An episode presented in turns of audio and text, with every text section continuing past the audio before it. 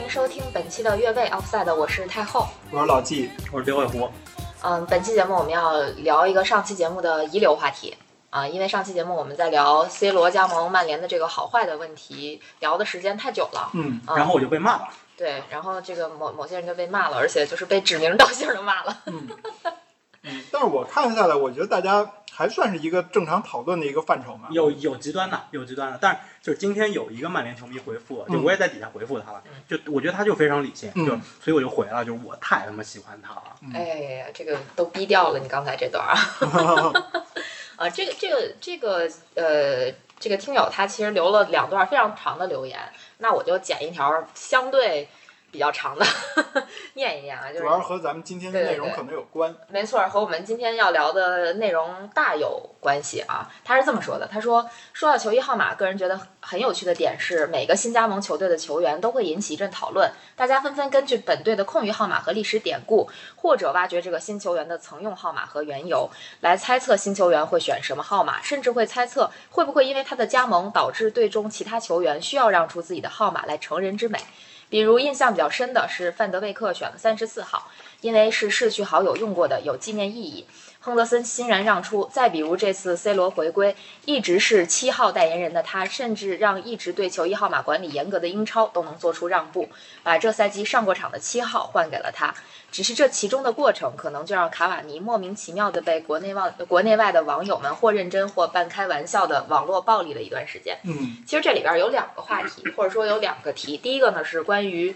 呃，英超这个具体注球员注册的时候号码的问题。嗯，其实这个问题可能也我在群是，里讨论过，对。前段时间我们稍在稍等啊，稍等，嗯在之前我说一个，就是给给那个这位网友嗯鸡蛋里挑骨头一下啊。那个范德贝克拿三十四号，那因为队友他不是死亡了，他是那个嗯永久性脑损伤，你可以理解成就是植物人了。嗯对对对对这这个需要说，因为毕竟人还活着。嗯啊对，然后我也想就稍微挑一下啊，就是其实就我们之前讨论过的，这个并不是英超第一次做出嗯这么一个改变，就是上过场的号码再给到了本赛季另一个球员。嗯之前这个热刺也出现过这种情况，就是阿德巴约呃穿过的二十四号，二十五号，二十五号，嗯给到了后来加盟的洛里洛里对斯。但是这个情况和这次的情况有一点点的不一样，其嗯实是我们在仔细讨论过之后，发现了这个一个时间顺序上的一个问题，嗯是有那么一点点的不一样的。是这个部分可以具体的讲一下，你们是怎么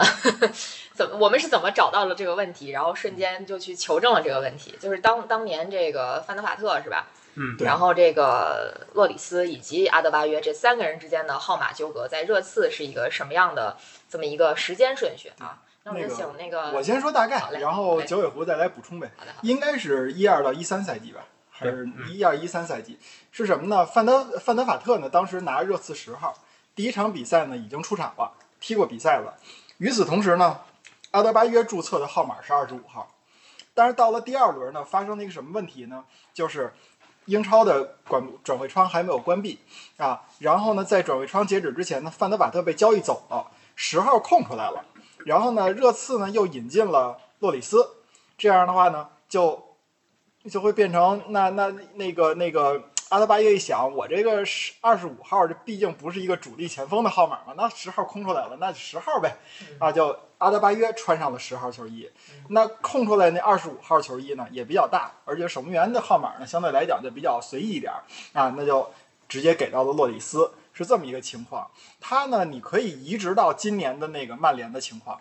先开始呢是卡瓦尼拿七号。丹尼尔·詹姆斯呢拿二十一号，嗯，然后呢，丹尼尔·詹姆斯走了，C 罗来了啊，然后呢，这个卡瓦尼就说：“那你们不都想给 C 罗七号吗？那我就成人之美吧，嗯我拿二十一号。当年我也我在国家队我也穿过二十一号嗯啊，我在哪儿我也穿过二十一号，没问题，我穿二十一号了嗯啊。然后那我把这七号让给了呃 C 罗，嗯这不是也就顺理成章嘛？所以说这个呢，就是刚才九尾狐提到的，你要说从先例来讲呢，有过那么一次，这次跟那次相当的类似，对吧？嗯但是呢，呃，刚才你也说了，就是可能它在时间顺序上跟那次稍微有一点点不同，而且呢有一个情况就是，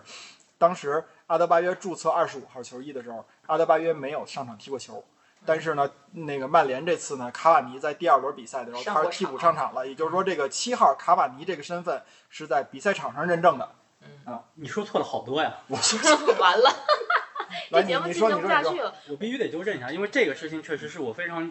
就是非常认真的去查了很多的规则，嗯甚至那天是把英超的这个官方网站上面挂出来的这个 handbook 那嗯个 rules、给它翻出来了，关于球衣号码的所有的规则给它翻出来了，嗯来验证的这个事情，就是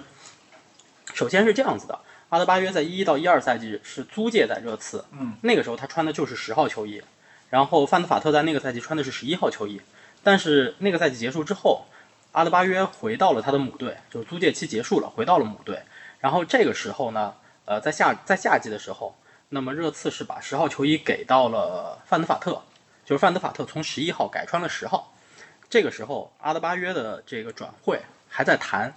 就是不是租借了，就是买断了，嗯这个转会还在谈。嗯那么这个时候，英超的第一轮已经开始了。英超的第一轮比赛的时候，热刺阵中是没有阿德巴约的，嗯但是是有范德法特的。范德法特在第一轮上场了，穿了十号，踢了全场比赛。然后到第二轮的时候，第二轮的赛前，这个阿德巴约的转会谈完了。这个时候，热刺给了他一个临时号码二十五号。这场比赛当中，阿德巴约也上场了，替换的哦正好就是范德法特。嗯第六十二分钟，阿德巴约替换范德法特上场。当时范德法特还是穿十号，阿德巴约穿的也是二十五号，所以十号、二十五号都上过场。嗯啊但是这场比赛结束之后，在第三轮比赛结束呃开始之前，也就是八月三十一号转会窗截止的那一天的时候，范德法特被热刺官宣转会去了汉堡，离开热刺去汉堡。随后在晚上的时候是官宣了洛里加盟热刺，也就是说这个事情它存在一个时间差，就是先官宣的范德法特，然后呢范德法特的十号就空出来了。嗯那么这个时候阿德巴约就可以从二十五号挪到十号，因为英超的规定是，如果有球员因为转会离开，他的号码是可以被重新分配的。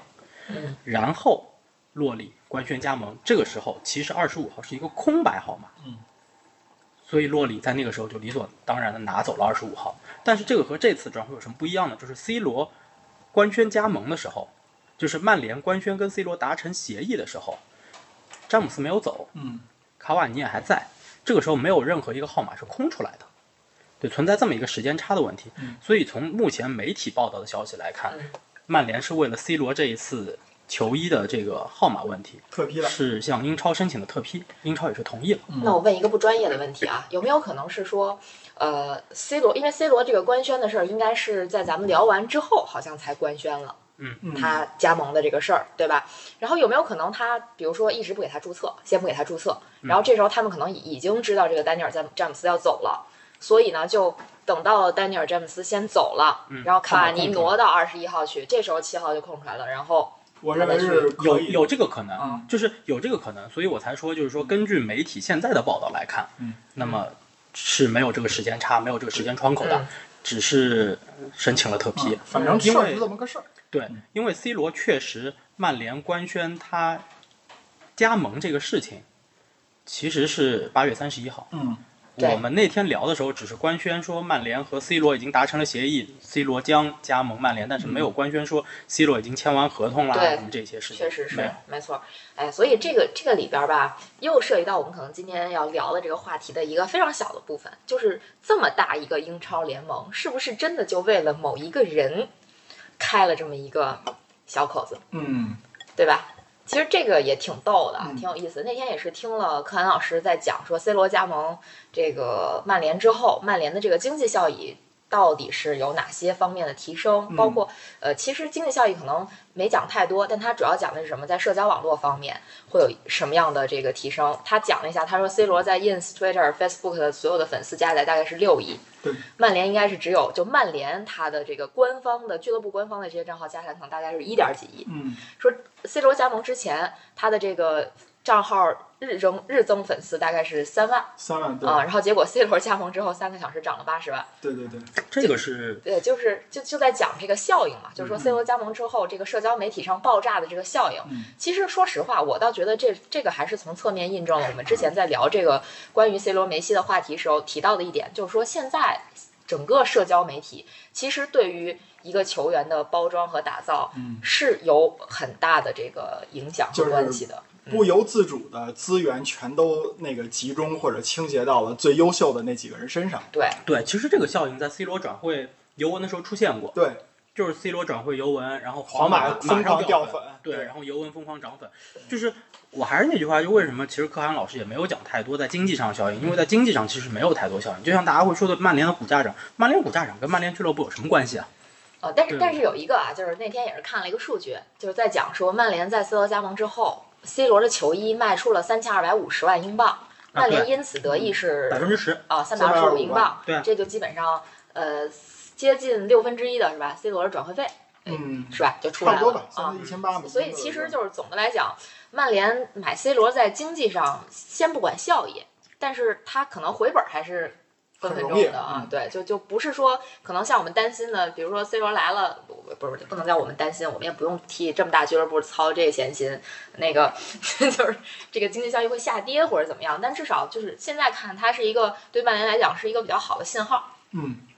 这个其实还是不用否认的。我觉得呃，这个得长期看，就跟就跟是当年尤文尤文买它的效应是一样啊，就是但是嗯也是长期来看。对，就这个这个又又说到之前也是听说听韩老师讲说这个又提可啊汗老师， 感觉非常的不专业我。我今儿我今儿搂着，好像一次 都没提。我就一个劲儿在 Q 可嗯汗老师， 因为那个就是可汗老师在讲说，当年尤文买这个 C 罗的时候，说达达到想达到一个什么样的预期，结果最后没达到。然后我我其实脑子里第一反应是他想干嘛？ 尤文想干嘛？ 是是想拿世俱杯冠军吗？还是怎么样？他确实是在欧冠上想要有突嗯破，对啊所以才对有了这笔交易。就是可能我我的个人感觉是说，你花那么大价钱买了一个三十多岁的球员，嗯，然后你希望这个球员能在竞技上给你这一个人给你带来一个跨越式的提升，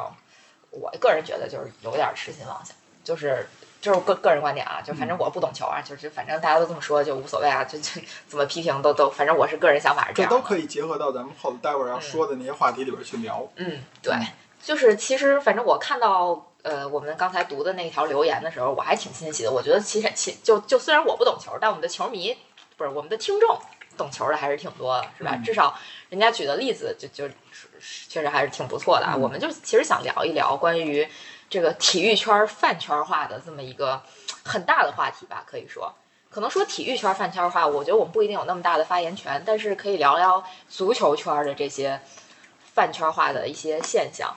就是嗯这个话题，其实我们我在列提纲的时候，真的是心惊胆战。啊我不知道咱咱们会被多少人 直接网暴。我告诉 你啊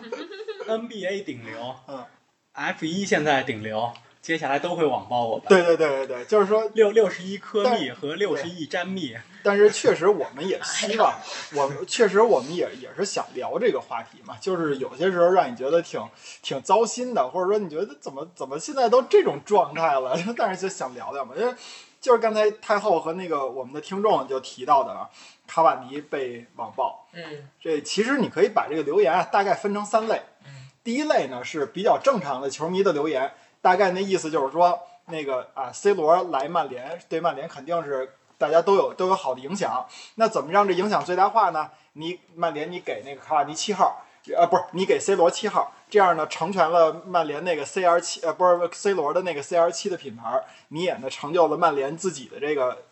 七号的复兴吧，可以这么理解，这是正常网友的说法。还有一种呢是 C 罗人密的说法，就是说啊曼联呀、急需这个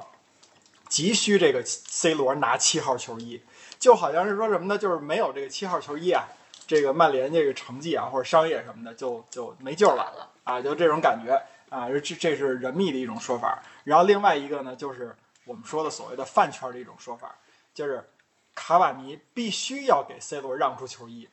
哦，英超你已经注册了，卡瓦尼可能给不了七号这个球衣，给不出去了。卡瓦尼你可以滚啊，嗯，卡瓦尼你可以不穿衣服上场嘛，啊卡瓦尼你可以永远不出场嘛，啊卡瓦尼你可以自己辞职嘛，就这些就就都出来了，这就是让你感觉就是很很恶心嘛那种。嗯，其实就怎么说呢？我觉得我们三个人嗯对于饭圈儿都没有那么深的了解。对可能咱们仨里头，我算是还懂点儿饭圈儿，毕竟嗯我也是人迷出身，对吧？嗯是是是， 这个。但是我相信很多人在看足球之初，也是因为某一个人嗯，喜欢上某一支球队啊。当然了，呃就就我我指的也不是说全部啊，嗯肯定是有一部分人是这样的。我不是，嗯嗯，对，反正我俩是，嗯，对吧？我跟老纪我俩是，谁先发言？要不你先说，你先说吧，我我想留到最后说，因为我觉得我这个事儿跟卡瓦尼让球衣号码特别有缘，特别有关系对。我没有啥事儿啊，嗯我就是说，其实我最早是因为喜欢亨利，嗯，所以才会去喜欢阿森纳。这么一个糟心的球队，对对，是糟心，啊挺糟心的。那我们还有那个日本国家队的这个主力后卫呢，你们有吗？下一场就被中国队虐爆。既然乡长就变成三胖子了，你就别再当头给一棒子，好 吗？啊，反正就是真的是因为亨利，所以才去看阿森纳。然后嗯这些年阿森纳也是经历了这种啊起起伏伏，看这么些年嘛嗯，呃，包括不管是看报纸、看直播还是看集锦，所以。呃，反正你管我懂不懂球呢？我就不懂球，我伪球迷，我也我也是写就看了这么多这么些年了。嗯，然后我也是算是一个挺正经的人迷，因为那会儿亨利转会去巴塞罗那之后，其实我还看过巴塞罗那，嗯，呃，但是效果不是特别理想。后来亨利又转会去了纽约红牛，我当时甚确至实找不着转播了，是当吧？当时甚至啊，就是非常想说，如果有机会去纽约红牛看一场亨利的比赛，嗯呃，那会儿也有朋友刚好在呃加拿大，然后纽约红牛去多伦多那边儿应该是踢他那儿说多伦多猛龙，我真的差点说多伦多猛龙，对，去去踢那个大联盟的比赛嗯，我有朋友就去了现场，还在跟我讲，就其实讲了一些有关亨利不是那么好，不是那么有职业精神的事儿。说说实话，确实是，嗯，就差点让我对亨利这个人脱脱粉粉啊。但是毕竟看了那么多年，嗯，还是有感情的。而且那个时候，亨利已经处于职业生涯的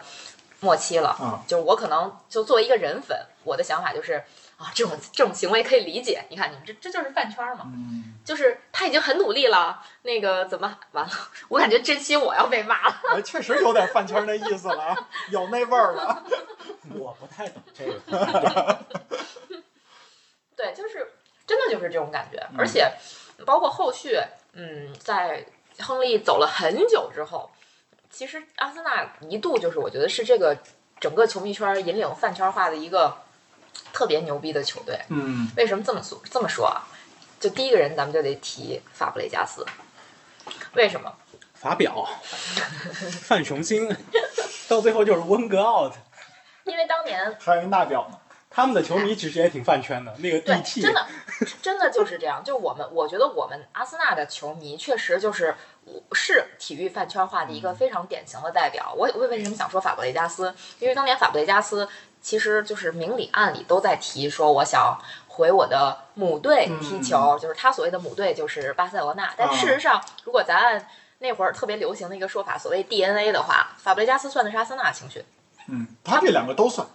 啊，对，但是他也算阿森纳青嗯那训，肯就是定他不是说纯正的巴塞罗那青训，嗯然后呢，中间转过，过学，对，就嗯就是所以所以这个事儿吧，就很纠结，多方都很纠结。然后法布雷加斯就明里暗里的表达自己想回巴塞罗那，这时候呢，就有一堆巴萨的粉丝，同时也是呃法布雷加斯的人粉。那时候法布雷加斯还在阿森纳，他们拿着巴塞罗那的球衣找法布雷加斯签名。嗯，说实话，这是我觉得在体育圈儿特别不能容忍的一件事情。另外还有傻逼皮克和那个普约尔，嗯皮克是巴塞罗那和我们曼联的双 重情绪，也也也过转过学，在在西班牙拿了世界杯之后庆祝活动上，往法布雷加斯身上套巴塞罗那球衣，这是我特别不能忍受的一件事儿。嗯嗯哦这球员要是做，可能稍微有点过，是吧？对，就不管球员是球迷，我觉得就这都是非常傻逼的行为，嗯，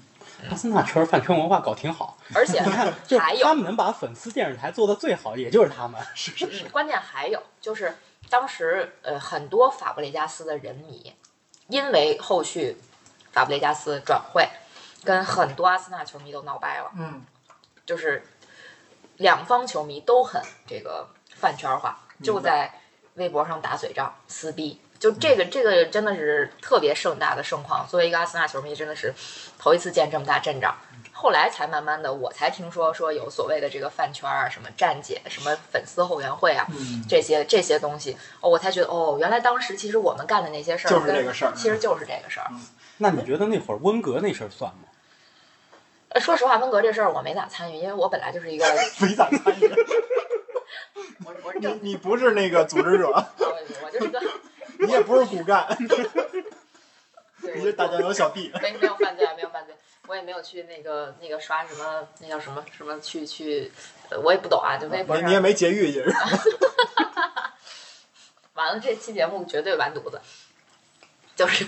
温格这事儿吧，我其实说实话真没怎么去关注，因为我真的就是温格本人的人迷，尤嗯其是在亨利离开之后，这整个阿森纳让我能继续看下去的唯一一个人就是就是温格。他就是保温派，对，嗯保我是保温杯保温杯，嗯 保温派，对对对是，所以我对温格这件事儿的看法就是，即使外人再怎么骂他，我是不会说他的，嗯，啊、嗯，现在证明你对了。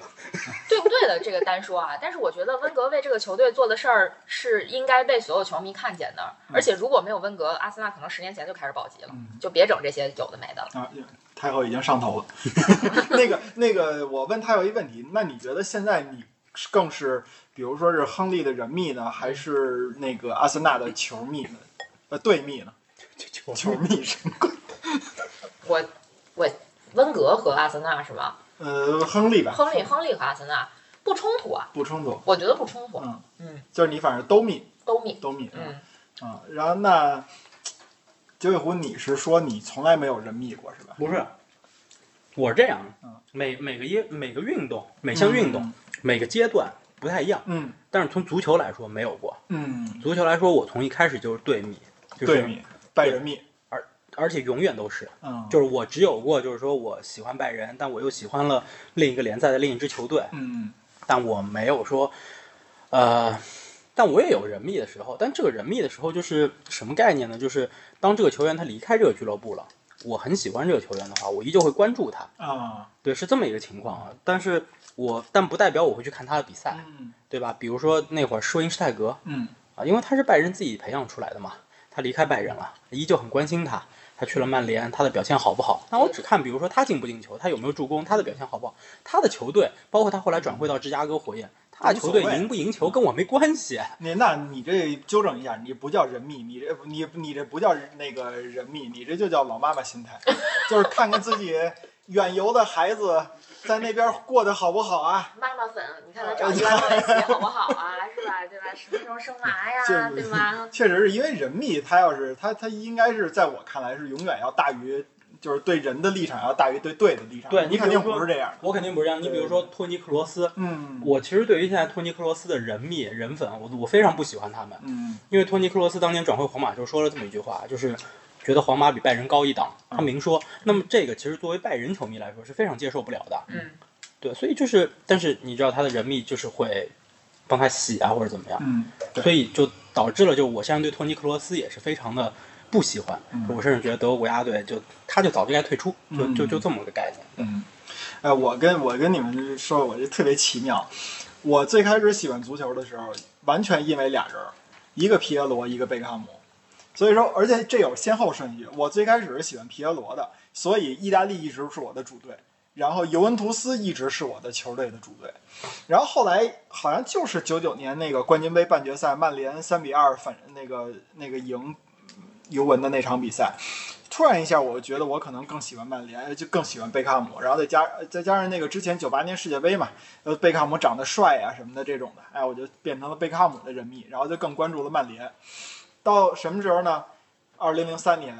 贝克汉姆转回皇马了。我为什么说这事儿跟我就是就是卡瓦尼换号码这事儿，C 罗换号码这事儿跟我关系有点儿呢？就是因为当时二零零三年，那个皇马组成了梦一七这个队，嗯一堆巨星都在的时候，那叫就银河战舰啊，银熊战对，银河战舰对，就是射就是出皇马球迷能锤死你！啊，对梦梦梦几队一是啊是巴萨，对对对对对，我的问题我的问 题，该哎锤哎，那个说我是伪球迷的，听听这段啊，谁是伪 球迷？该锤就锤，嗯我这人就是说话不过脑子，你们也看出来了。 呃，就是银河战舰一期嘛，然后当时有一个最大的问题就是你前场几个人怎么排，然后你怎么给这个号码，因为当时是那个谁劳尔是七号，嗯飞哥在巴萨是七号，嗯贝克汉姆在曼联是七号，对吧？然后其又来了齐达内啊，然后你还有原来的什么那个莫伦特斯、罗纳尔多啊，你这号该怎么排？然后后来我就给他们出主意，我说啊，千万别为这号来纠结，我给你们出一特别好的主意，怎么办呢？说齐达内啊，在皇马穿二十一号，为什么呢？因为他在尤文图斯就穿二十一号，呃，这是他成名的一个号码，我觉得没问题。然后飞哥作为一个边路球员，边路快刀，七号、十一号都行，给他十一号，一点都不糟践他的这个形象。然后呢，罗纳尔多，你作为尖刀人物，你一定要拿九号。该谁了？该那个那个劳尔了。我说劳尔，你在虽然你在皇马一直拿七号球衣，但是你在西班牙国家队你拿的是十号，所以劳呃那个这个大家可能不知道，九八年世界杯的时候，劳尔确实是穿着十号球衣出场的。然后当时我就说，劳尔，你请拿十号球衣，你也很满意。为的是什么？我就为了给贝克汉姆腾出这七号，因为我虽然知道贝克汉姆曾经穿过十号，曾经穿过二十四号，但是在我看来，贝克汉姆只有一个号码就是七号。所以你看我的这个做法跟 现在给 C 罗啊、什么卡瓦尼啊分配号码其实是一回事儿，就是这种感哦觉。你这是比我还操 心。真是操心，我真是当时操心了，我脑子里想起来那个音乐，就是 There's Only One United，对，就是这种。所以说，即玩那个 FM，原来的 C C M 那个足球经理，一直玩到现在，我有一个特别大的乐趣，就是在每个赛季英超注册的时候，我给队员分配号码，啊，干这事儿，把我最喜欢的球员给的最好的号码什么乱七八糟的。比如在我的这个 FM 里边，格林伍德就是曼联的七号。嗯啊，就这种感觉吧，就是说这意思。所以说当时你说这种感觉是不是有点人迷的意思？但是后来呢，我也曾经试图因为贝克汉姆喜转会皇马，我关我我说我迷一段时间皇马吧，我跟人号称我不喜欢曼联了，我的最钟爱的球队是皇马嗯。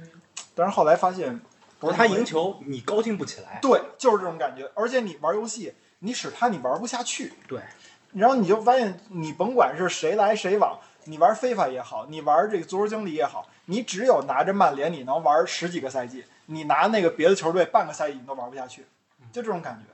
嗯。包括还有一什么事儿，当年喜欢 F 一，就因为舒马赫，我还想过这问题，我说等有一天舒马赫退役了，你该喜欢谁？对我或者说我是不是就不喜欢法拉利这个车队了？结果发现不是。啊，结果我发现他去了奔驰了。我不会关注奔驰怎么样，我嗯就舒马赫在奔驰拿不拿冠军，只要他人好就 行，就这种感觉。结果法拉利又逐渐逐渐变成了一支让你糟心的车队。这即便现在法拉利阿森纳化了，我也仍然是， 把嘴捋直了说，舌头捋直的我也仍然是法拉利的 Gunners。 哎，这个这个经历我有，这个经历我有啊过。不是，其实我想插一句，当年舒马赫退役之后，你知道吗？我早就给自己选好接班人了，就是看马萨，看马赛，结果嗯是差点气死，然后我就不看了，你知道 吗？这结果这结果你现真在的回来看乐啊扣，是就对。你看来看去还是法拉利。对对是对对对。这个这个其实就我感觉是个循环，你知道吗？啊这个就是经历你没有办法舍弃你原来喜欢的那个那个东西。哦，我可以，就这个经历我有过嗯，这个经历我因为 F 一我是从人密开始的，就我最早喜欢的是舒马赫的对手维伦纽夫，啊，对，但是维伦纽夫后来九七年拿完冠军之后，很快他也就退役了，嗯但是我没有喜欢，我没有喜欢上那个哈基宁，嗯那个年代我就开始喜欢舒马赫了，啊，然后也是因为对，因可为以， 嘿哦，那你这不错，你这算是一九三几年投奔的共，那不是一九四九年投奔的共产 党，你对这对真对棒，人一九四对九没年错投奔共产没党错，，你你这你说的一点都没错。一直到零四年上海站第一次举办，嗯然后一直我是看到，就上海站每年有，我每年都去看，就是。当时我在上海读书嘛，嗯所以就每年我每年都去看。那么直到舒马赫退役那一年之前，我都是就支持舒马赫的，嗯然后也是支持那个红色的法拉利啊。 就哎但呀，是说的我有点那个啥了。而且零六年我是现场现场看了那个舒马赫上海站夺冠，啊就很很激动，啊很激动。对，但是舒马赫退役之后，我其实是就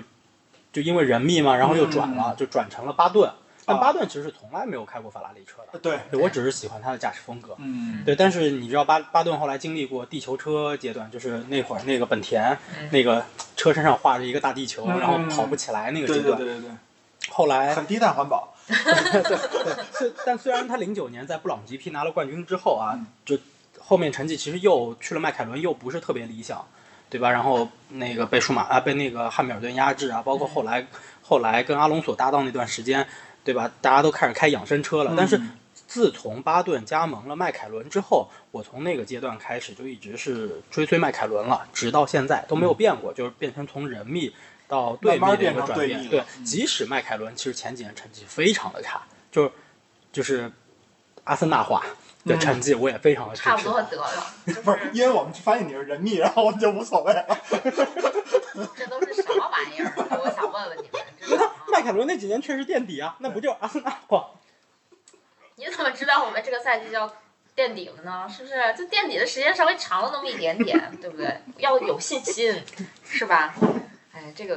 怎怎么说呢，就是从人密变队密这种事儿，其实在各个这个呃体育项目上都可能会出现，是吧？嗯刚才你不是还说会被 NBA 的球迷骂吗？是咋的？你想讲讲没有詹我姆斯、科比是咋的？啊，我就这俩人我都不喜欢，但是 NBA 我是有过，就是最早是王治郅球迷，因为小牛迷，不是因啊为我对我对跟对跟我家乡球队有关系，就哦是八一嘛，啊当时对吧，在我老家打球宁的。波嗯对对对，嗯然后王治郅当时是这个球队当中其中一个代表人物嘛，然后去了 NBA，那么很自然的就喜欢了王治郅在的那支球队，小牛嘛，当时嗯还叫小牛，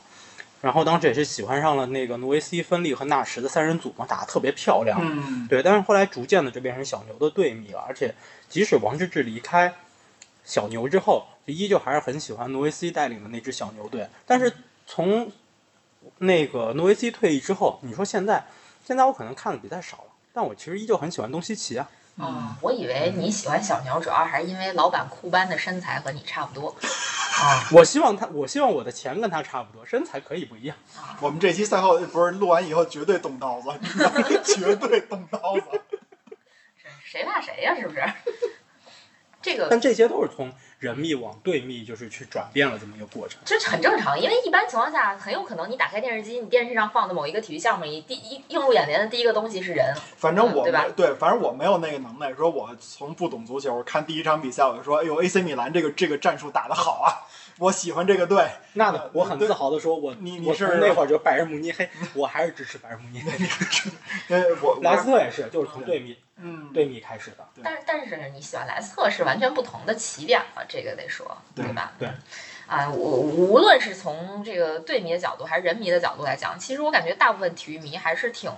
呃，理性的。嗯，嗯，对，相对理性啊啊，当然不排除粉丝，妈呀，这就饭圈化了，就是粉丝队伍里其实是有不理性的人的，就对一旦出现任何对你主队不利的这些个话，你就咔咔咔上去一顿骂，呃，这种其实不少，嗯，就是作为一个队迷来讲，这种情况其实是非常多的，对， 嗯，但是就就像那个在评论里骂我的这个这这些这个听众一样，就人家骂的有理有据，我对觉吧得人家不叫骂，对就是人家还说人家对正经人家跟你说的在论理，对，人家说的起码就不管他有没有理有嗯没有据，但是确实是以这种论据的形式说，哎呀，嗯我觉得怎么怎么样，人家还拿数据说话呢，对不对？嗯但是如果说一旦这个事儿变成纯饭圈儿的这么一个东西的时候，对它可能就有点变味儿了。所以嗯我就想问你们，你们觉得人密和饭圈的这个界限在哪儿？因为我觉得啊，人密也无可厚非。嗯，我真觉得人密无可厚非。你即便是体就是集体项目嗯，啊，嗯，所以你们觉得这人密跟这个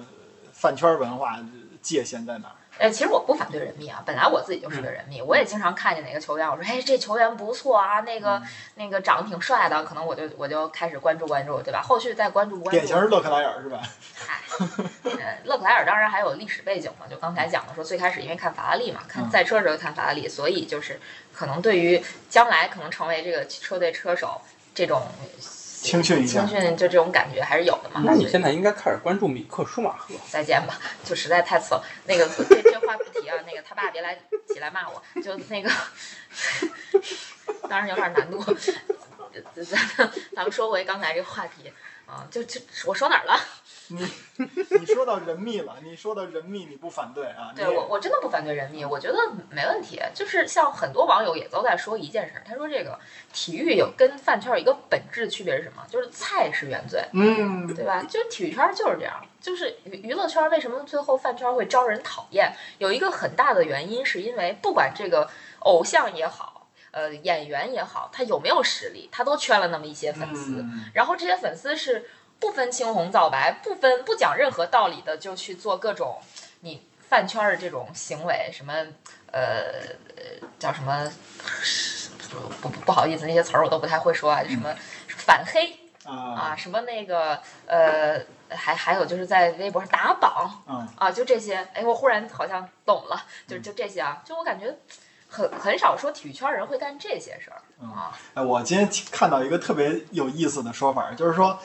你的 idol 你可以通过，比如像刚才太后说打榜，你可以让他这个名气上去，对吧？你可以通过你的粉丝，你花钱，你买粉儿，你买他的播放量，你可以让他成绩上去，这些你都可以。但是体育圈啊，规则相对封闭，你不管你粉丝做到什么程度，你都不能改变姆巴佩这届欧洲杯踢飞了一踢丢了一个点球这件事儿。但是嗯，如果中国的赛车粉丝给力，一人捐个几块钱，哦就这个可以当让周冠宇进 F 一、呃，这个这个这个确实单说，因为这个 F 一这个项目它确实比较吃这个赞助这个事对儿，。它还是 F 一有特殊性嘛，毕毕竟咱们看到了那么多带资进组，对吧？对有啊当带资进组实力强的，也有对带资进组实力不不济的。至少能有一名额是吧？当当然啊，就是带资进组，他首先也得拿到这个超级驾照对对对啊，这还是还是多少有一些实力在那儿。对，周冠宇还是可以的嘛，对吧？就总的来看，他在 F 二的表现还也还挺好的，虽然对嗯 F 二规则到现在没搞懂，也没看明白，反正就下周可确实以是看看蒙扎，对看风评，下周蒙扎是确实还不可以错，，还可以。嗯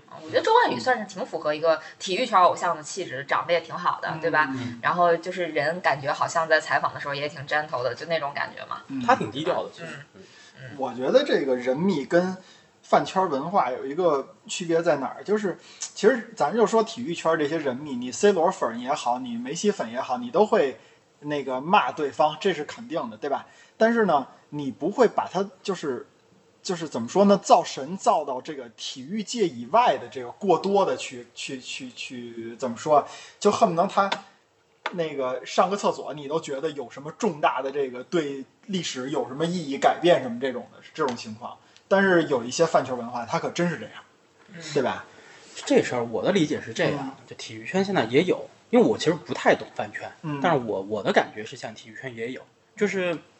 我理解的饭圈的人，呃，他是一种，就是他是一个很极端的人群，就是这群人他非常极端，非黑即白，嗯，然后容不得一点就是批评的声音或者瑕疵的东西对存在。那么或者就是说我不管三七二十一，反正不同意见我上来就骂，我也不是反驳你。就如果你是有理有据的，你说一些反驳的事情，那我就不会认为我我我觉得这就不太属于饭圈，嗯就是大家就事论事。但是一上来就是骂，嗯啊，没有没有没有别的话，就是骂。那这种我确实觉得就是挺饭圈的。哎，其实我我我忽然想说一个什么饭圈让我觉得非常可怕的事情，就是这个控评，对，就真的是非常可怕。就比如说，呃，咱们就讲个最简单的例子，就比如说，呃，刘诗雯跟呃许昕俩人儿嗯在奥运会的这个混双比赛上输了，然后可能就所谓的一些很专业的体育迷，大家就会去评论说，在这场比赛上，我们可能某些地方确实发挥的不够好，嗯对吧？就是带点可能批评性质的那种评论，但是如果他们的粉丝是非常饭圈化的那种，他们就会去，就像刚才九尾狐讲的，去怼这个人，嗯，然后用各种完全非战术、非技术的这种话，把这个这条评论淹没掉，或者是反驳对掉对对对对对，啊，给他摁住对，又控评。又要反黑，就对在他们看来，可能就是这种就是黑子嗯，就甚至甚至就是去攻击日本运动员，啊，就对，那些攻击，我觉得是很没有道理。就比如说他的发球动作啊，他的眼神啊等等这种，这嗯我觉得是非常就是个人化的一个一个一个表达。那个叫什么？拉踩是吧？对一拉一踩，一一拉般一这踩，是对，就是怎么说这个饭圈一个，呃咱就说极端的饭圈的那些人啊，他真的是爱干这身事儿。就是你说体育圈这种人密啊，他一般就是拉自己的，给自己这捧成神，这都无所谓。但是饭圈有一些极端的，他必须得是同时踩一下别人，而且踩得很狠，就这种感觉。对，就是必须要把跟自己的这个偶像对立的另外一面儿，在非技战技战术层面上给他摁到这个泥土里边儿去、嗯，啊，就就甚至说不惜可能造谣或者怎么样。呃，其实我今儿看了一个，就是我其实特别无聊啊，我就在微博上搜体育圈儿、饭圈儿，我就发现其实这个打架打了很久了，已经。对，啊，就不是一个说咱们现在提出来这么一个嗯多新颖的这么一个话题。呃，事实上，这个体育圈跟饭圈之间的这个渊源嗯，应该是已久了，对反吧正？我知道的是比较早，是二零一六年里约奥运会开始吧。嗯甚至我觉得我查的说是二零一六年，但是我觉得二零一二年张继科的就已经开始有这种叫破圈的这种感觉了。嗯，嗯，就是因为二零一二年其实是社交媒体兴起之后的第一届奥运会，元年奥运会，对对，，嗯嗯，这个其实也挺有意思的，就是我觉得乒乓球队也也算是在体育圈儿饭圈化比较。嗯，早的典型那的么一个那么一支运动队或者那么一个运动项目，就他们的教练思想比较先进。嗯那会儿奥运结束不是搞直播啊什么的？对对对对这这这都是他们先开始的。嗯，嗯，对，我觉得反正像你像这个张继科、许昕，嗯然后马龙，其实他们都有自己的这个什么粉丝后援会对对啊对对什么的，对就是已经非常呃娱乐化了，娱乐圈儿。当然，就是其实体育和娱乐本身是不分家的，这个咱们不否认啊。但是就是就像我最开始刚才讲的，就大家都在讲说体育圈儿其实菜是原罪，嗯就这个你是不能否认的。你这个球员或者说你这个运动员本身如果就很差的话，你在体育圈儿是没有办法长期站稳脚跟的。所以乒乓球队它可能变成就是它饭圈化。会有一个嗯、呃很很大的就这个这个优势。优势是什么呢？就是他成绩太好了，嗯对嗯对吧？所以他更出圈儿，更破圈儿。咱们就回到之前这个足球圈儿的问题来讲，就去年可能最出圈儿的一个事儿，就是李思荣嗯，加盟海牙那个事儿，啊，对吧对对，一下就破圈儿了。哎呀，什么这这个小孩儿多帅啊，对什么什么的。然后这结个果现在不踢球了，结果现在没球儿踢了，嗯对，就是你就发现他的实力没有办法替他说话，所以他很快就被淹没掉了。对，这可能就是说饭圈儿没有办法在体育圈儿长期呃表现出来立足的，我觉得这么一个比较大的原因。对，包括你看那个跟李思荣，李李是叫李思荣是吧？啊没没说错，这名儿有时候看着跟那历史人物有点像。那他跟那个辽宁辽宁那个杨明那个打篮球那个篮嗯球教练，其实出圈的时间差不多是吧？前前后后吧。嗯然后给我感觉就是，你这一提到杨杨明指导也是嗯，就是长得有多帅，嗯然后在那个指导队员的时候嗯骂街，嘴上有脏字儿。嗯，你说没有一个是跟他这个本身这个执教水平啊，临场应对跟这都没关系嗯啊。然后参加了吐槽大会也是啊，就是你看他他能上吐槽大会，你看你谁谁谁不行吧，谁谁谁不行吧，就这种感 觉。嗯，嗯，哎，真的是就这个东西。呃我特别想两面的看啊，就是说咱们往好的一面说，我我觉得我要强行那个拉了，啊，就是往好的一面说，就是如果说真的这个运动已经能够做到这个饭圈化的这一点了，那就说明它的影响力已经足够大了嗯，啊，这可能是比较好的一件事儿啊。但是 不好的点就是说，一旦饭圈化了，真的就会忽略他在场上或者说在嗯、呃他的这个专业领域的能力。那对这个其实对于未来这项运动的发展都不是啥好事儿啊。肯定是。而且我还想到一个问题，就是刚才你说的马龙、许昕、张继科这仨人儿，就是饭圈文化，它有一个特别大的一个问题，就是它会分裂这个组合也好，或者分裂什么也好，人密不会这样。你比如说，我说我就说 C 罗回曼联这事儿吧，我就是 C 罗的人密，好，C 罗一切都好，我对的是你整个曼联队，你曼联队配不上他，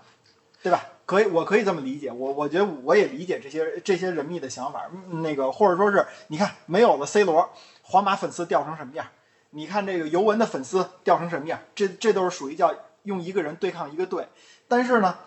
那个饭圈不一样，他打那个拔起来的是比如张继科，那我一定得说马龙不好，我一定得说许昕不好啊，许昕那边也是，我一定得说张继科不好，就特别是这两个人有互动多了一点的时候，我一定得说这俩人不好。那你你比如说，他有可能就是，假如说 C 罗的人，C 罗的这种饭圈的这种粉丝，然后再加上一个博格巴的饭圈的粉丝，这俩人容易形成对立，把这两个人就完全的给剥离开了，这是这种感觉。我想讲一个，我现在觉得很担心的现象，就是这个饭圈的事儿啊，嗯它甚至不是你们说的这个对立的一个问题，嗯就它可能更严重。就是你比如说奥运会的时候，嗯我们有一些意外丢金的项目，扑过来去批评的、去骂的这些人，都不是批评，他就是直接骂的这些人，他平时根本不看体育，就他根本也不找对立面。这是深层次，特别深层次的一个问题，就是我就特别这想特嗯别多现在这样子的情况，其实我就特别想跟你说，你你说是不是好多的这种体育的这种话题，你就拿今年奥运会来说的那些热搜的那些榜什么的，忽然一下就成热点了，然后所有嗯人都在关注。其实四年前它一样是热点，就是说明那帮人就是奥运会来了，嗡的一下都综过去了，对然后讨论讨论奥运会走了，嗡的一下都撤走了，然后四年以后又换一波新人，一样没听过这个事儿。对你就比如今年说那个全运会，说那谁那个全红婵，呃，和是是张佳琪他们那仨人吧，又都开始表演那个水花消失术啊，我就看了几个镜头，是跳的很不错，很不错。但是你说咱们中国十米台从往远了说那个伏明霞，再往远了说从那个高敏，然后什么那个那个李娜，这桑雪李娜这些时代全都是入水式那个动作，包括男子的孙淑伟都是水花消失术。那你现在拿出来当一个那个比较新鲜的话题，但真正的体育迷来看，就是哎呀，没有也没有什么新鲜的嘛，你们自嗨就好了，就这种感觉。 对我，但是我觉得你这么一说啊，我忽然就觉得饭圈入侵体育圈之后，有一个特别好的好处是什么呢？我就学了好多新词儿啊对就曾经没有这么对花哨的这水种花消什么失水术花这种消失术，就就是真的好多新词儿是我没有想到，哦极大的丰富了这个体育语言，是对吧？对对， 就有这种感怎觉 么。说呢？就这个，我还是希望跟一波这个党媒吧，就是有的有的语言，反正我也不是那么支持。实话实说 YYDS 对对对我也不是那么支持。另外我，另外有一个我其实还是有点担心的这个情况，就是目前的一些饭圈，某一些这种就是体育项目当中出现的这种饭圈的现象，已经引发了很多的就是人身攻击，甚至是宗教和种族歧视的这种现象。对卡瓦尼去死嘛，对吧？呃，就是你比如说，就更更更更严重的一嗯个是现在 F 一当中，就是因为汉密尔顿是个黑人，啊嗯，对，所以就引发了很多的呃维斯塔潘的车迷对他的这个肤色进行的攻击。对就是这种现象，我觉得就非常非常的让人不能够忍受。对，在国外经常会出现这种问题，主要可能因为就咱们这个中国十十四亿人口里边儿，可能呃就这个这个黑黑种人，现在好像也不太提种，就是人人种论了啊，对，就就说黑黑人，对黑人皮肤的人对对黑皮肤的人可能基本没有吧，就是说咱们的原原构成里边儿是没有的，对所以可能在种族方面，这这这方面的话会就攻击会少一些，嗯，但其实现在也还是也还是有，尤其是我觉得 F 一已经就至少在微博上面，因为我已经看到对很啊多，了。就是说白了，其实就是刚才他要说那种中国的这个民族构成啊，它不不存在那个肤色问题嗯啊，所以说大家可能在这方面反而没有那么大禁忌。嗯现在好对，就开始出现了。来吧，黑鬼对吧？咱就直说吧，就这个词儿嗯对对啊，然后就肆无忌惮，就好像就就这种感觉。对，就嗯这个真的是，反正特别的不好，我觉得。就反过来反过来也可以啊，说那帮人白皮猪对吧？对对，咱就这么说嘛，都是这 些。就是咱在咱因为在咱们的语言环境里，种族歧视这个东西，它其实是一个搞笑的语境，可以说就是不是那么同线的玩意儿对，啊。但但但可能换一种语言，换一个这个语境，就是另外一码事儿了。嗯，这确实是啊。哎呀，怎么说呢？就你们喜欢这种饭圈儿的，在体育圈儿 入侵的这种文化形式吗？嗯我特别不喜欢，我不喜欢的原因只有一个，就是我会觉得，怎么说呢？他把这个整个一个队的这种，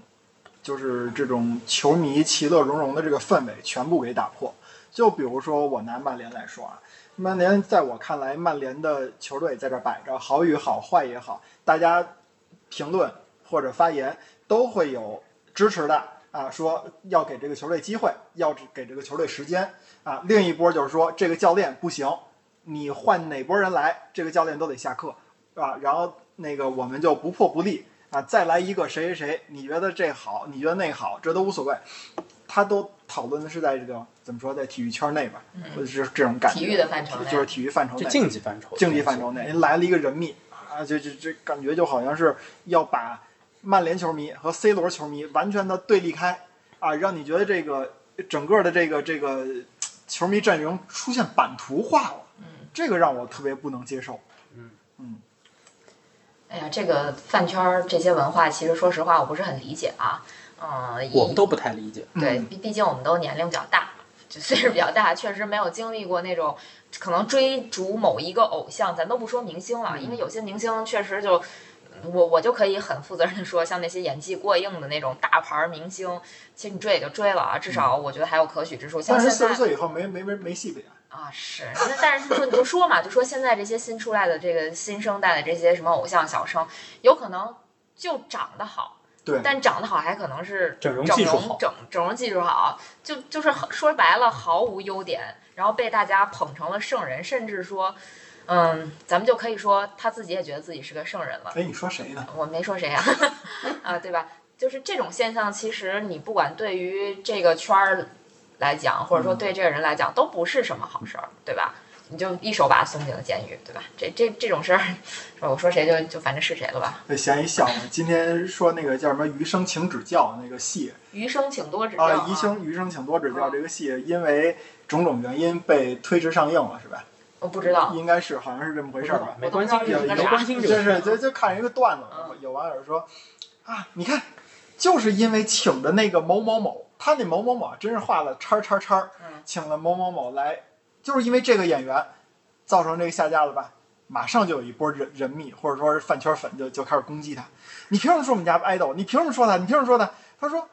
我都没把这人名写出来，你们知道我说的是谁吗？那帮人说废话，你们难道不知道？你你以为我不知道这个剧因为什么下架的吗？ 就是有一些人迷，其实他不是这不叫人迷，就是那种饭圈的这种黑这种粉吧，他其实知道自己的这个 idol 有什么问题，嗯啊，但是他不能承认，他嘴必须得硬啊，嗯我必须得扛住，不然自己这儿也活不了，外边也活不了。对，所以这就是我前面说，我就是特别担心的关于饭圈呢，就是他们的饭圈的文化是可以突破种族、突破文化，甚至突破法律去做一些、就是、毫无底线的对事儿，毫无底线的这种事儿，就是这些现在有一些已经延伸到体育圈里头来，我是觉得特别可怕。就是，呃，所以就回到刚刚太后说的这个问题，嗯就是我我跟老纪一样，我是旗帜鲜明的反对，对就非常非常的反对。我认为，就是你是人迷也好，是队迷也好，就是我们喜欢的本身还是这项运动，哪怕你喜欢某一个人，其实更多的时候他也需要就是用他竞技实力去说话的。对就像李思荣，他现在就竞技实力不行，你就踢不上球，嗯，就就就这么一个结果，对吧？嗯所以就是。就是至少在我看来，因为我作为一个队迷，更多的是队迷的情况来看的话，我觉得没有在赛就体育赛事当中，尤其是团队体育赛事，嗯没有任何一个人可以凌驾于就是这个球队或者说这个对组织之上。对对对，然后这是我们对密的一个基本逻辑。对对对，然后另外就是，其实我们更多的讨论，就包括我们其实上一轮，就上上上几期对于 C 罗也好、梅西也好的讨论，其实我们很多时候是在竞技的层面，以及在一些呃我们所知识涉猎到的商业的领域这个层面去做讨论。我们其实没有攻击某一个球员的任何的意思。哎，可能人家觉得我们的画像在攻击，事实上嗯事实上我们真的没有，真没有攻对对击，就是怎么说呢？梅西、C 罗就不是我服软，也不是我认怂啊，就梅西、C 罗在这个足球这个圈儿里的影响力，或者说他的技术、技战术牛不牛逼，这个我觉得可能也没有必要轮到我说我就是谁敢谁说不好，谁确实也不不太懂球。对， 是是是，嗯对对所对，以这个东西真的跟我们对这个人他跟人没有关系，对嗯没关系，跟人没有关系对，只是说就是我前几天也在看一个博主的视频，其实他在讨论到说，呃，C 罗在尤文为什么失败的时候，嗯就是其实更多的是因为 C 罗无论到哪个球队，他需要这个球队围绕他去打造一个战术体系，对，那么他有可能会破坏掉这个队的一些平衡，原来已经打造好的平衡的东西。对，对其实是更多是出于从这个层面在讲，我们并没有否认说 C 罗是一个伟大的或者牛逼的球员，你没有看否认过这一点。这个讨论就是对密和人密之间的讨论，我们是基于比赛本身，对吧？你看，就是我刚才咱们还提到说这个人密跟这个饭圈到底有什么区别？我觉得啊人密啊，他没有自己的个人利益嗯，他不会说夹夹夹带这个叫什么私货，但是有一些这种饭圈这种组织，他可夹带私货。你看，就那个咱们那个中国那个呃叫杨淑瑜，是那个三对三篮球那个女队啊员吧，哦长得挺精神的，对，长得挺精神的那个女啊女队员，已经到什么程度了？你想关注，就是在某一个平台上关注这个杨淑瑜这个人吗？你得先关注我某某某粉丝团，不然的话，我没有你没有资格去关注杨淑瑜的。凭什么？对，凭什么？但是现在就有些这就这样，你就想象一下说，我曼联球迷有一天说我想关注 C 罗，告诉我说你必须得关注一下叫三里屯儿球呃三里屯儿 C 罗一迷一一一一队，这这个是因为我们这 C 罗的粉丝队一号，为什么？因为我们做的好。你不关注我们，说明你就不是真诚的这么一个粉丝。我觉得啊，就饭圈到最后都邪教化。就这个很可怕呀。嗯但是其实我想说的是，体育圈儿，我说个不好听的啊，体育圈儿其实是有一定门槛儿的，对，不是说。就我说，或者说体育迷是有一定门槛儿的，不是说你随随便便看上一个体育圈儿的什么明星，你就觉得自己是一个体育迷了，那你对未免把这个事儿想的太简单了，嗯，对吧？这首个先门，槛太高了，真的，体对育的门首槛先其实太高了你。还是先搞清楚什么叫越位吧。 对，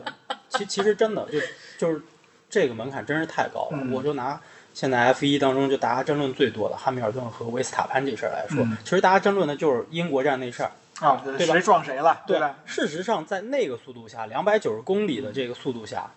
谁都不能保证我这一碰撞之后我的赛车是完好的。对汉密尔顿也没有办法保证，对对对，维对斯塔潘没有办法保证。然后我他就的是线路还能在赛道上不出去，对，啊他就是正好那个碰撞的情况下，维斯塔潘出去了而已，对，只是这么一个巧合。因为在那个情况下，汉密尔顿的那个左前悬挂是有可能断的，对，他的左前鼻翼是有可能断的，他的赛车也是有可能有损失的。所以你就是那些维斯塔潘车迷就开始说啊，汉密尔顿这个行为无异于是杀人啊！ 我觉得这种就是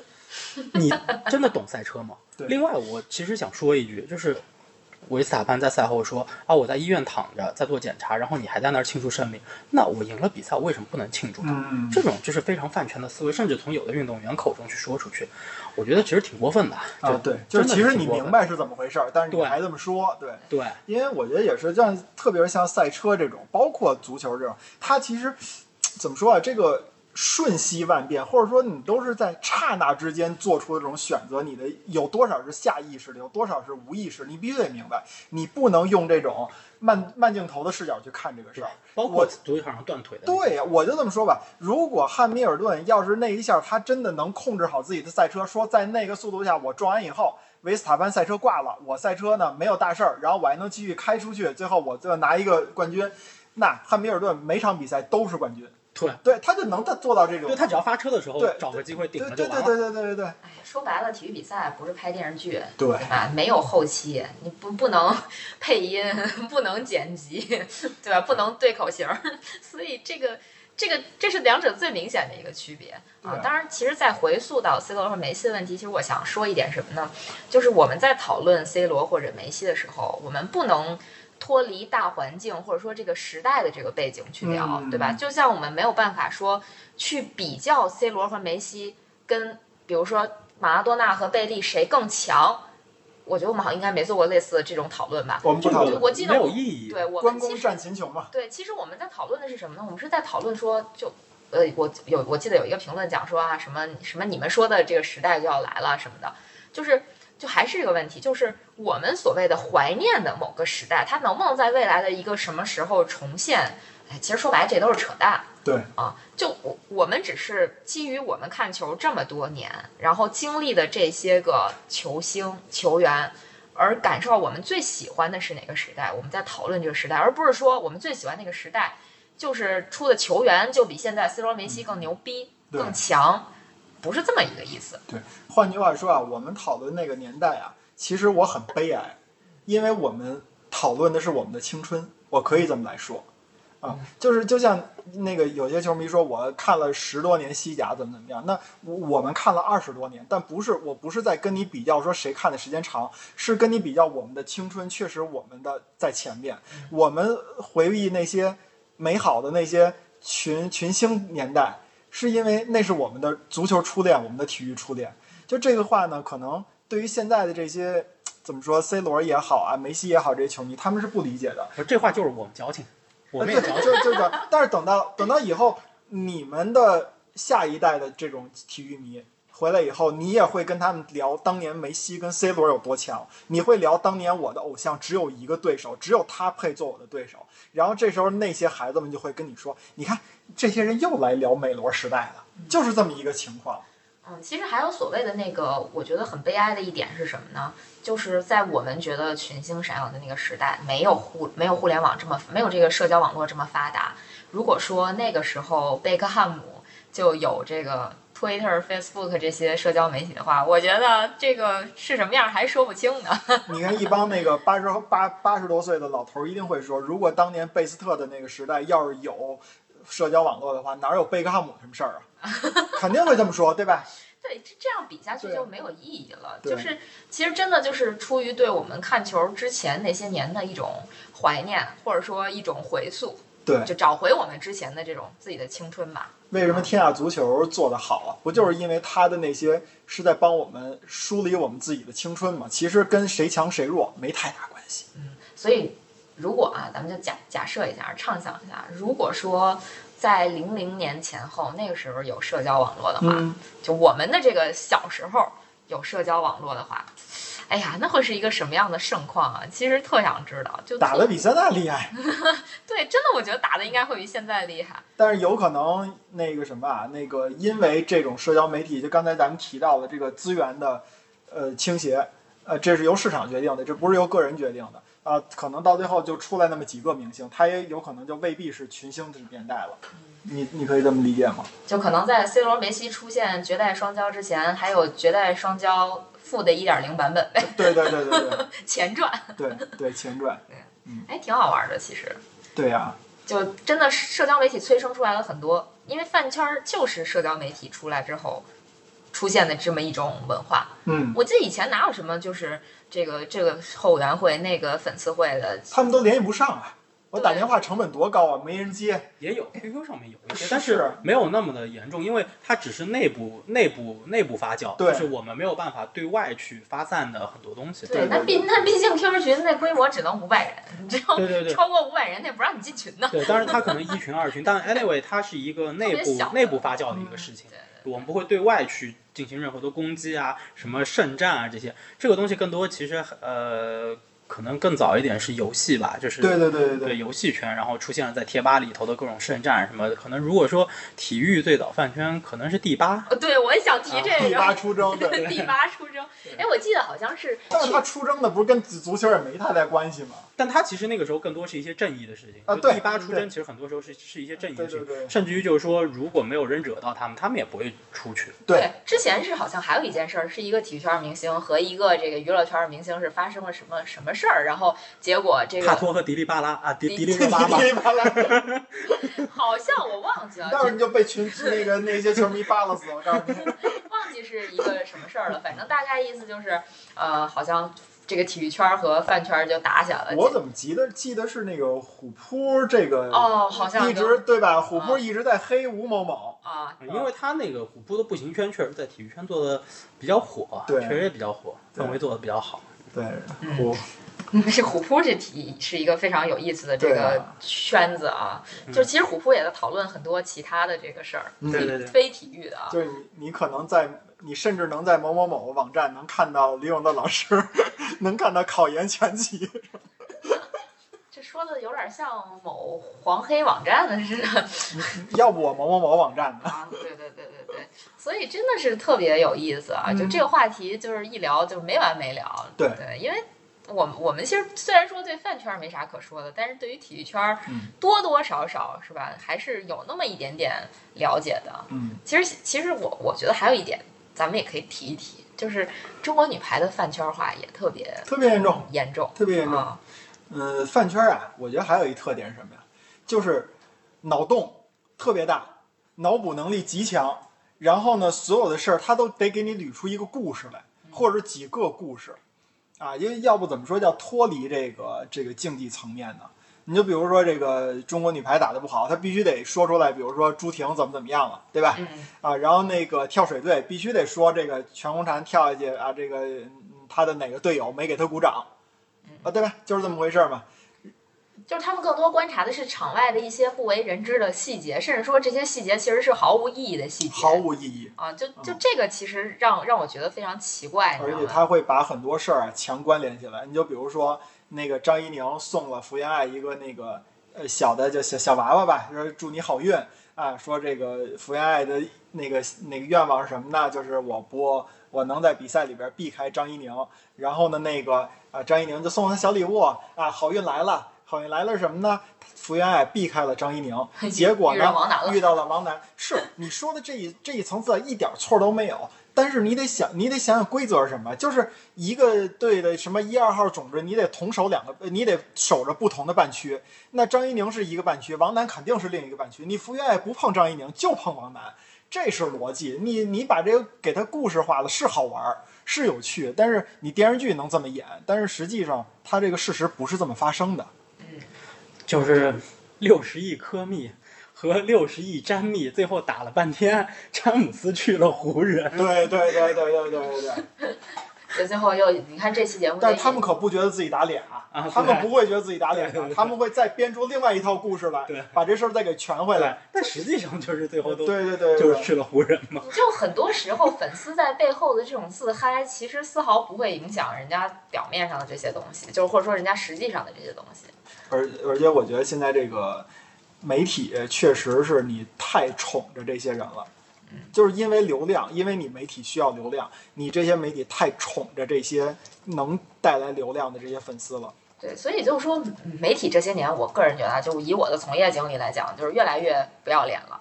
就是自媒体本身就很差了，然后有一些主流媒体吧，它自媒体化，呃，对，嗯就是你，尤其是很多时候你看这些标题，其实我不知道你们有没有感觉到啊，比如说我有时候上那个微博，嗯然后经常会收到一些，比如说，呃，他给你做的定向推送，然后给你起一个特别呃突吸发引人的叹号，标题嗯啊，什么比如说什么九十岁老太太摔下井盖，竟然没有没有这个摔伤，毫发无损，为什么？你这还算良心的对这。种我们看的都是什么突发，十二亿人都在关注他，没了，啊，你什么都不知道。对，然后你点进去之后发现让你下下载对，我们说的是谁呀？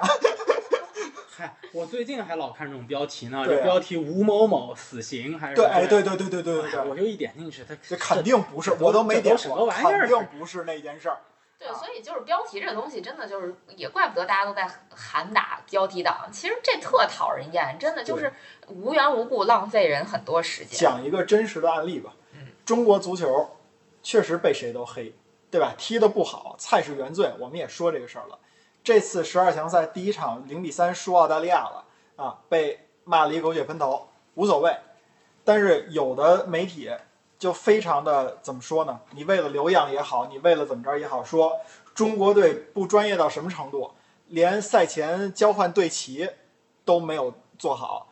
他嗯基于什么说的呢？当时开场之前，在中圈，澳大利亚队的队长拿着一面澳大利亚队的队旗给中国队，中国队握手的时候手里边空空如也，什么都没有。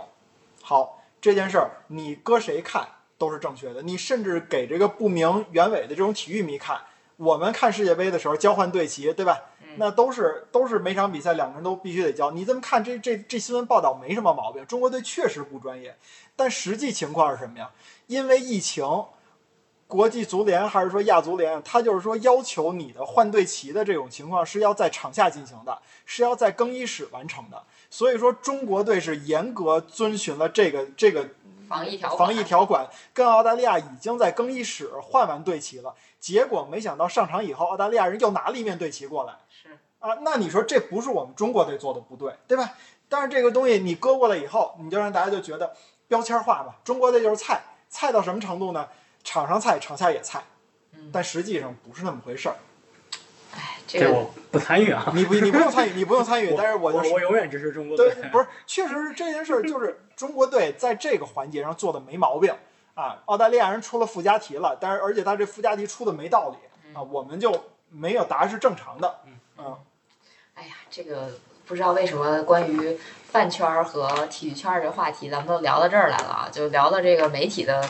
无良上了，某些媒体的无良上了。确实资助啊，因为饭圈本来就是上头的一个圈儿嘛，嗯，你这边还给他们添油加醋，再来一杯，饭圈至少我觉得娱乐圈的饭圈当时各种的操作，包括控评，包括什么，其实更多就是通过媒体渠道、媒体平对啊台，对对对去实现的嘛。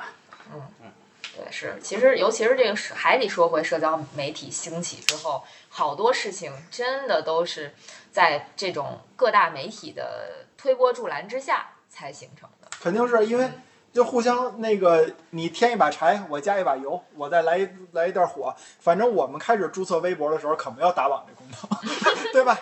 就这么说吧，那你打榜功能哪来的？一定是你看到了某些的这种东西能给你带来利益了。对，包括其实我觉得，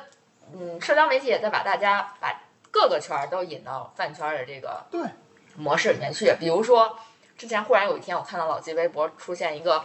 什么“我为曼联献了几朵花”，啊，对对对我说对这对什对么，玩意儿对？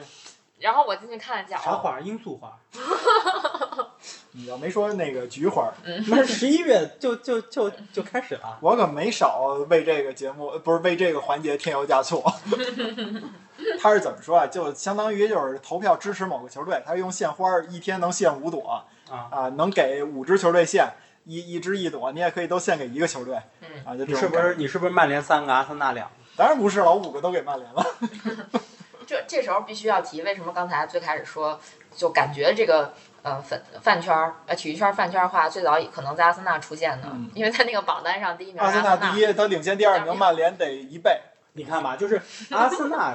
球迷 啊，做的真不错。对，所以他们才会有那个阿森纳 Fan TV，就是一个这么好的电视频道这的是出现。一个上层产品，底下对基层做的对非常棒。对，你看其他，你看其他的这个球迷粉丝频道有吗？没有，没有，是一一个都没有。这我都不知道该不该接，你知道吗？我都不知道是不是好事儿， 现在有点不太明白。你还不知道？道是不是好事 儿呢？反正我看这个就是人啊，就是那个采访的人，基本没变过，就还是那大叔、嗯啊。但是这个被采访的人已经换了好几波了，嗯什么 DT 啊，这个赛季 DT 已经哦不出来了，哦不出来了这个赛对这个赛季已经是那个 Troops 啊就老出来，就已经已经换人了。 D D T 可能机票都买不起了，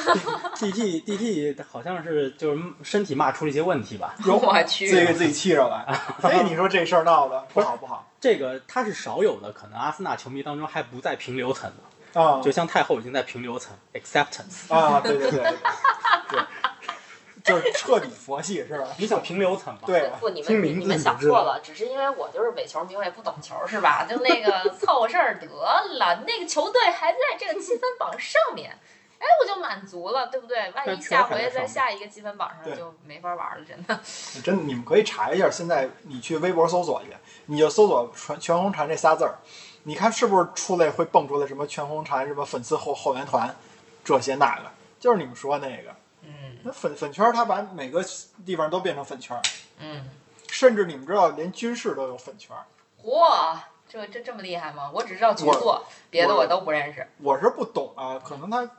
甚至什么装备啊什么的，这都能那个偶像化，嗯，应该有吧？我觉得现在就是各个圈儿，据我所知，其实都存在说一种，咱们可以把它叫做偶像崇拜的这种现象，就包括跑步圈儿，甚至就是那种跑步圈儿这些呃网红 KOL，、嗯他们可能都有自己的这个粉丝团体。就这个其实是我没有想到的，我总觉得就是可能像。我们所谓的体育圈儿啊，就我是指这种大的体育项目，可能有一些精英运动员、大的这种体育明星，可能会存在说我有粉丝啊或者什么的。我其实是想象不到一个小小的 KOL 也会有这种大规模的粉丝，而且哎二零二零年你还没有发现什么事儿吗？嗯，连挖掘机都有粉丝啊。那火神山、雷神山建的时候，那个小红、小蓝、小黄，对吧？反正我觉得这个本身不是坏事儿，对，就粉丝后援会等等这些本身都不是啊坏事儿，嗯就是不要极端化这些。对对，对对对对对，因为因为最早其实我想引用一个特别高深的，给这个节目稍微拔高一点儿。哎呦好，哎呀，这是我查半天的一资料，你知道吗？有一个叫爱德华泰勒的人，他写了本书叫《原始文化》，然后嗯里边他就对这个呃粉丝文化或者说这个偶像崇拜这事儿解释了一下。他是说一七七六年写的吗？我只知道安东尼泰勒，好嘞，他说大众使自己与明星认同，把明星看作渡入乌托邦的引导，以明星身上折射出的微弱光芒作为脆弱人生的依托。我感觉这句话翻译过来就是说，因为生活太空虚了，所以必须找一个对，哪怕这人他那个优点就芝麻大点儿，我也得给他放大成那个钻石那么耀眼，就就这种感觉。说还的好太对，还好太后翻译了一下，不然以我这文化水平我没听懂。就是没事儿找抽筋儿， 对，其实如果按这个这个理论来说的话啊，就是我觉得你这些体育明星身上你是可以发掘到很多特别牛逼的闪光点的，完全不可能是说他比对手长得帅，或者说那个呃对对手骂他一句，就这种特别表面、特别皮毛的玩意儿。所以这个奥运会的时候，为什么这些球呃明星就几乎不分体育运动的都会有这种粉粉圈化这种形象，呃，这种现象，不就是因为他们太吸粉了吗？就是你我我看有一个网友在奥运会期间真的是，他说我看了奥运会赛场这些运动员的拼搏精神，我就从我原来的那个爱豆那儿脱粉了。原来好，你你你有什么能耐？你的这些东西都是我们花钱买过来的，是我们打榜给你打出来的，你自己有什么成绩？那这些体操运动员这跟头可是一个一个都自己翻出来的，他是用实力吸引的我，我脱粉了。所以说，从某些角度来说，确这实是个好事儿。就是你们说那个叫什么，就是菜市原罪啊，嗯或者怎么样嗯，他就是因为体育圈有这个菜市原罪，所以说他可能出了一个明嗯星，对于某些圈儿来说，确实属于叫碾压性质的，对嗯你说的这种粉丝，我觉得还是比较理智的，比较理性的。找回了自 我。对对对，就是就像刚才他肯讲定不会为了哥哥去绝育。对，什么乱七八糟的， 这个确实是这样啊。就是你体育圈的这些人，或者说这些呃运动项目，让你能够真的粉他的话，就像我说的，它是有门槛的。嗯，你你是需要去了解一些东西的，对，嗯比如说足球，你至少知道什么叫越位，对吧？然起后码你得每周花好几个小时看比赛。对，然后对篮球你至少知道三分线在哪儿是吧？那个知道走步是什么玩意儿，嗯我说的都是最基本的啊。然后跳水你也得知道跳冰棍儿零分儿，你得知道有这个规定动作是吧？自选动作，对你，你跳冰棍儿是什么呀？就是脚先着先入水的，那是零分儿。对对对，你就今天全运会北京有一个双人跳水，有一个小姐姐是零分儿，就是一个是正常翻过去的，另外一个跳冰棍儿了。啊，那应该就是当时没有准备好。对对对对是对，板是吧？是呃，三三米板，三米板，呃，三三米。板还是一米板忘了，都反正可能是啊对。嗯，所以其实 真的关想要关注体育的话，得先有有一颗学习的心。嗯 对，呃，确实，如果真的是体育圈饭圈化的话，那我真的是希望那种饭圈是什么样的饭圈？就是大家这个能够用你那个知识储备去对打败别人，对对对而不是说我的哥哥帅，我的姐姐漂亮，这这种毫无意义的，尤其是在现在这个大家都在反对什么以貌取人，或者说这个用颜值去去判断一个什么事儿的这么一一个时代吧，对吧？对，你怎么着也得对这个运动稍微了解点儿吧，嗯你才好说自己是某个体育明星的粉丝，某项运动的粉丝。对，嗯，其实奥运会让我了解了很多，我发现。就是这个每一项运动都是有它的这种大规模的粉丝群体的。我所谓的这个粉粉粉丝群体，应该叫做体育迷群体。嗯，就这个群体里边儿人都非常牛逼，就尤其是像今年其实体操啊、蹦床啊都有挺大争议的嘛。然后真的就有特别特别懂得这个体育粉丝、体育项目的粉丝出来做那种特别硬核的科普，哎，我看着特别兴奋。他有可能啊，那个比如说我这体操规则改了，我用之前的体操规则去给你科普了一下，到最后大家发现不对，但是至少他真的是在学习那个规则，他只不过是没有更新而已。就是那一条腿迈出垫子那事儿。对对我觉对得这其实这个事儿可以简单说一下，啊，这个事儿是呃，当时那个呃，就是全能比赛嘛，对吧？那个是是肖若腾和那个谁和日本的那个日本那哥们儿俩人比，然后结果最后就是看这个什么表现啊、什么难度啊、什么乱七八糟打分儿，结果当时李小鹏出来一个特别。长的一个长微博来解释，他认为为什么肖若腾被判的分儿低了，或者怎么怎么样。然后后来就又有体操的粉丝就出来再根据李小鹏的这条长微博去讲，就是他的意思就是说，其实李小鹏那套吧有错吗？没错儿，呃，大家都在说啊，因为他是曾经是专业体操运动员，所以他说的肯定是对嗯的，包括我最开始也是这么认为的。但是后来这个特别专业的粉丝他就过来讲，他说他用的是当时十分时代的时候，嗯，那套标准去衡量的。现在其实是完全不同的打分体系了，所以咔咔又一顿科普，哎，你就嗯觉得哇，我跟你说那时候作为一个体育迷，我都觉得很兴奋，对很兴奋，就就是神仙打架嘛。对，就神仙打架的感觉嗯啊！我不知道饭圈儿，如果是一个饭圈儿，这个老老说饭圈儿女孩，儿，感觉对也是对女性的一种冒犯，就确确实是啊，就是说我不知道，呃就是咱们就假装说饭圈儿女孩儿吧，就是饭圈儿女孩，儿如果是能有这种素养，嗯，那我觉得也是很好的事儿。那他就不是饭圈了，就不不是我的理解啊，就我个人理解嗯，那他就不是饭圈了。就像我前面说的，我定义的就我理解的饭圈，就是无脑反正黑我对对就无脑黑，就我无脑不黑管，无脑粉，对我就不管三七二十一，我上来就喷，嗯，对，就是就是这样子，根本我不理你说的那一大串，因为其实你要理解那个体操规则，其实那篇文章会非常的长，对，就那个解释会非常长，他根本不会看这个文对章，他反正就是，而且尤其在那个场景下，反正就是支持中国就是没有错嘛，对对对对对对你奥运会这种就国家立场非常鲜明的这种立场上面，对吧？就他就支持国家不没有错，那嗯么就是他就是抓着这个点，就是我觉得饭圈很多时候就是这种，就是我理解的就是所谓就过于极端的极端的一种现象。你说过于极端为什么呀？它简单，对，这个就是他没有道理，其实他不，他对他不是讲道理，他不懂，对，但就是你要跳水一再的跟你强调，跳水不是只看水 花儿，然后呢，体操不是只看那个落法，那个对落下地法落下地，法对对，但是他只能看得懂那个，为什么？因为那个显而易见。对啊，特别水直水花接，砰的一下，然后对还有那个突的一下，对吧？这谁好谁坏我知道，嗯有人迈出去了，有人在那个两个线的正中间儿嗯，这傻子都能看出来，对吧？对，对就像我们说足球不是只看进球和助攻，对呀，对，就为什么，所以为什么若日尼奥坎特中我们叫球盲过滤器，对都有这个道理，要不说我们不想给这个真的不懂球人去解释越位，我们解释不出来，你们也听不了。嘿，不是说你们听不， 就是你们根本不去听我们说。其实要解释清楚越位有很多的问题，对啊因为它有太多的场景，对你比如说有一个人在界在界外，对出了底线真了，解释，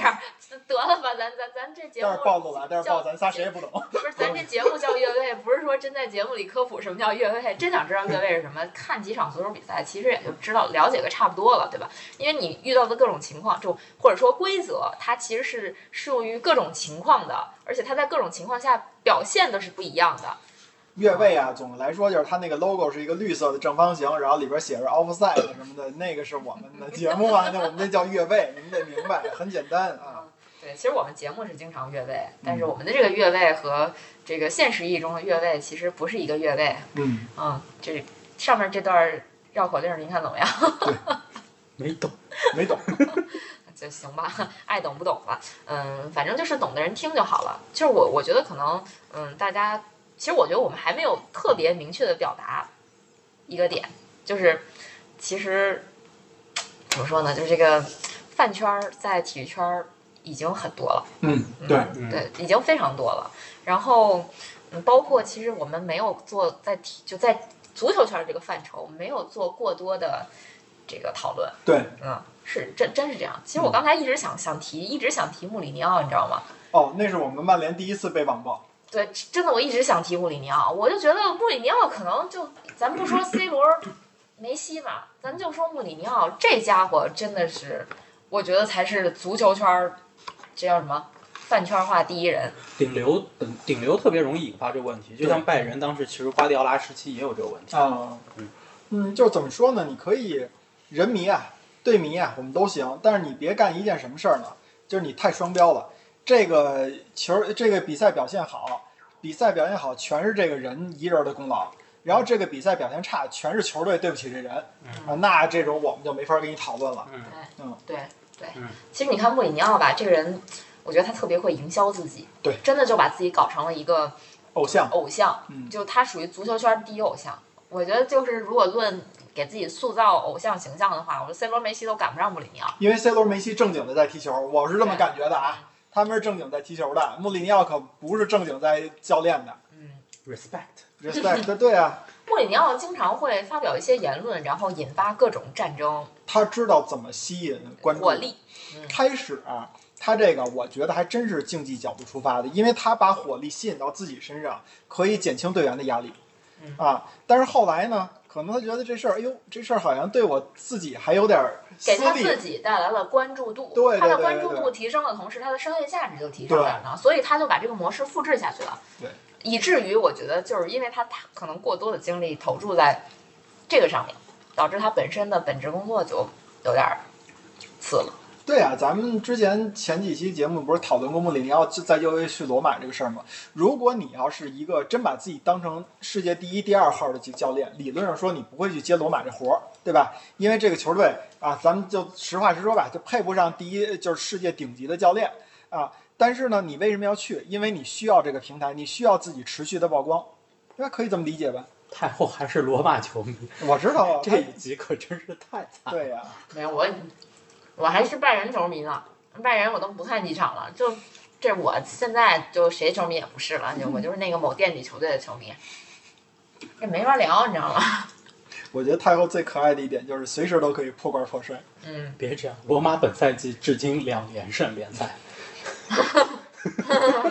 尴尬吗？啪啪啪打我脸，啊，和和某三连败的球队不可同日而语，是吧？ 是是是，那阿森纳就是菜， 对，那菜不配拥有粉 丝。嗯，好吧，其实那我们今天就先可以聊到这儿了。最后总结一句话吧，范特西没说，但是这期不说了。咱们对，咱们等着国家队比赛以后吧，还差几场呢，快赶紧，这周末就可就来是了啊是啊，赶紧你的强势广告插入时间呀，啊，都没给关系你，就话递到这个份对儿对上了，对是对不对，其是？实其我实们这专门有讨论范特西的空间啊，对对对，我们其实专门有一档节目是讨论范特西游戏的，叫《梦幻英超》。 嗯，啊、当然这档节目未来也会邀请太后啊、老纪啊去做客，因为其实也是就我们开的另一档节目我。可不是，哎，这是这是我们的敌台，这是我要黑 他，我一定要黑他啊！这个他们这个节目设立的初衷就是不对的，我跟你说，他们那个需要打压 啊，你就是们。就是想抢越位 offside 的对他们一个在固定抢我环们的节流，量，你们的那个粉丝，到时候我去化妆小 号，我一个一个的去反驳他们，我去驳斥他们，我去买黑粉，我 去，我去买粉丝，我要把我们的这个播放量我买上来，我要在你们的之上。我告诉你们，你这个戏精，我是说想总结一句什么话呀？哎，你广告插完了，我给你多点时间。那个节目接下来会讨论真没完呐！哎呦我会去讨，论这个，因为回国参加了国家队比赛等等这些，呃，会需要隔离停赛的球员啊，然后这个问题，以及也会推荐这个第四周啊、英超的这个范特西的阵容。哎，前两前几周你们推荐的效果怎么样？上一周反正两个人推荐的阵容都是超过了平均分的，哦，那还可以，反正这这就长期看呗。 做这种节目的门槛这么低吗？超过平均分就行吗？太后下一期就来。不不不，我不，我还没到平均分 呢。那个，我就想说，最后总结一句什么呀？以前呀，我们看体育或者看其他任何事儿，我们想的都是这句话，就是《武林外传》还是哪个说的那句话？你以为你以为的就是你以为的嘛，对吧？你去品这句话，你以为你以为的就是你以为的嘛，就是告诉你说，它大概率是《武林外传》里头 吕你就是吕秀 才吕秀说才的，说的，就是很多事儿 能把姬无命说死的对人。，就是很多事儿其实跟你想象的不一样。但是现在饭圈文化入侵以后，这个领域会出现一什么事儿？呃，我以为我以为的就必须得是我以为的。现在这个时刻的你，还是刚刚那个时刻的你吗？ 对对对，到底谁杀死了谁？你是谁？对你从哪 里来？你又要去往哪儿？对对对，你要往哪儿去？对，转乱了。我没乱，反正我说完了。好的， 好吧，那今天的节目就到这里了，我们下期节目再见。太疯狂了，拜拜。 I need some hot stuff.